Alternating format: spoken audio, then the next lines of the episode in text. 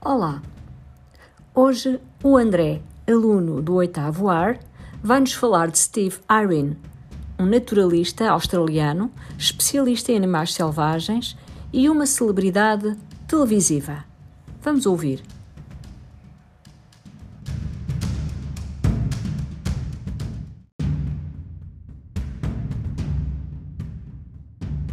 Steve Irwin, nascido em 1962 e infelizmente falecido em 2006. 2006. Steve, Steve, tal como as suas duas irmãs, cresceu cercado por crocodilos, cobras, lagartos, koalas e muitos outros animais. Os seus pais administravam um parque de vida selvagem. Steve acabou por amar os animais tão profundamente quanto eles. Ofe Ofereceram-lhe uma cobra piton no seu sexto aniversário, quando tinha 9 anos. Steve apanhava crocodilos com o pai. Quando cresceu, Steve continuou o seu trabalho a apanhar crocodilos que andavam muito perto das cidades e levava-os para o parque, onde eles podiam viver sem serem perturbados. Estava tão interessado neles que, em vez de voar para uma praia tranquila para passar a sua lua de mel, foi com a mulher para o deserto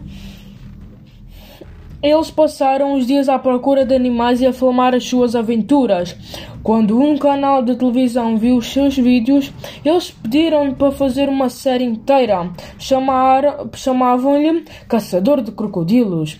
No programa, Steve e a sua mulher apresentaram ao público australiano todo o tipo de criaturas estranhas e mortais, de cobras a aranhas e de pássaros a besouros.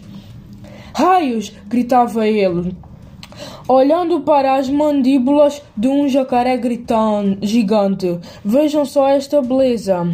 Todos os anos ele dava um milhão de dólares a uma instituição, instituição de caridade que comprava terras na Austrália e tentava devolvê-las ao seu estado natural. A sua verdadeira paixão era a conservação. Apesar dos seus espetáculos serem divertidos, o objetivo o objetivo deles era chamar a atenção das pessoas para os animais. Ele não queria que as pessoas pensassem em certos animais como assustadores ou perigosos. Ele queria que as pessoas soubessem que eram criaturas belas e que temos a responsabilidade de cuidar delas, não apenas por elas, mas também por nós. Infelizmente, Steve morreu em 2006, como já tinha referido, enquanto estava a filmar um documentário acerca de raias. O seu pai disse que ele não teria querido morrer de nenhuma outra maneira. É, é uma grande pena ele já não estar entre nós.